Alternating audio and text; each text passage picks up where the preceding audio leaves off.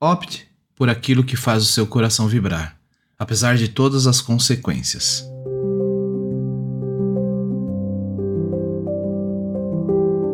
Olá, tudo bem com vocês?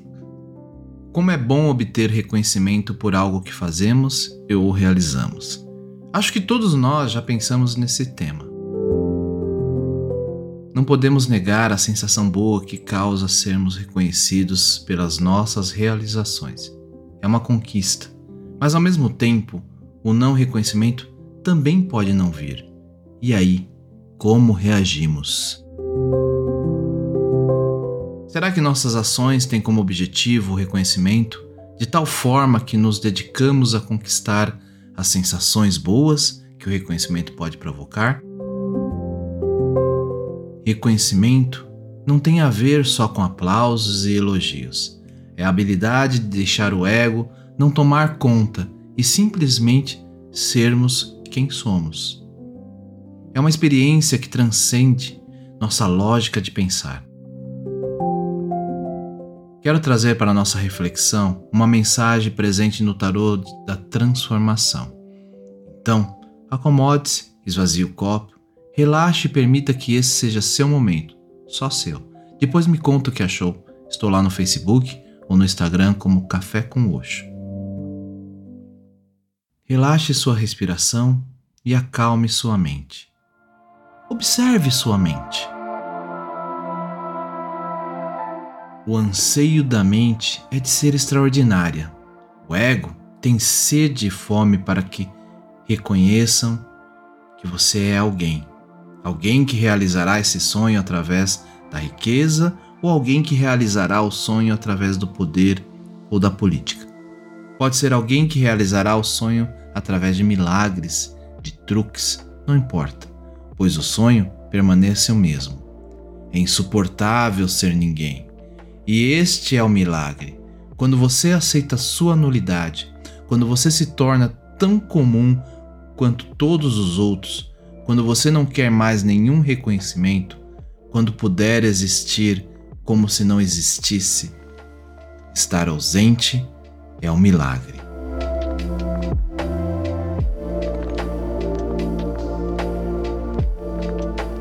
E para complementar a mensagem que Osho apresentou, eu trago a história, o mestre, o jardineiro e o hóspede, também presente na carta Reconhecimento do Tarô da transformação.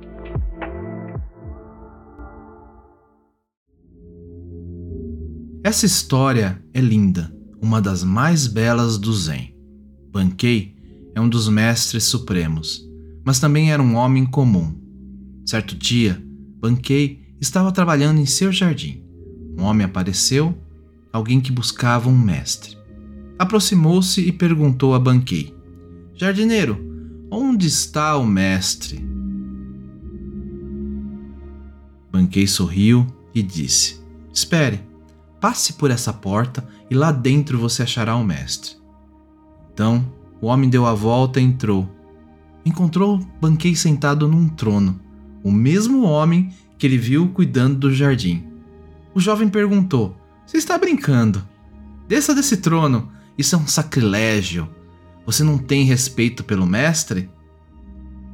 Banquei desceu, sentou no chão e disse: Assim você torna as coisas mais difíceis. Agora você não irá encontrar o mestre aqui, pois eu sou um mestre. Era difícil para esse homem entender que um grande mestre podia trabalhar no jardim, podia ser uma pessoa comum. Ele foi embora, pois não podia acreditar que aquele homem era o mestre. Ele não entendeu. Todos temem não ser ninguém. Somente pessoas raras e extraordinárias não temem ser ninguém. Um ninguém não é um fenômeno comum, é uma das grandes experiências da vida. Um fato que você é, mas ainda assim não é. Que você é pura existência, sem nome, sem endereço, sem fronteira. Nem pecador, nem santo, nem inferior, nem superior. Apenas um silêncio. As pessoas têm medo disso, porque toda a personalidade delas terá então desaparecido. nome, fama, respeitabilidade. Tudo se vai, daí o medo. Mas a morte vai tirá-las de você de qualquer forma.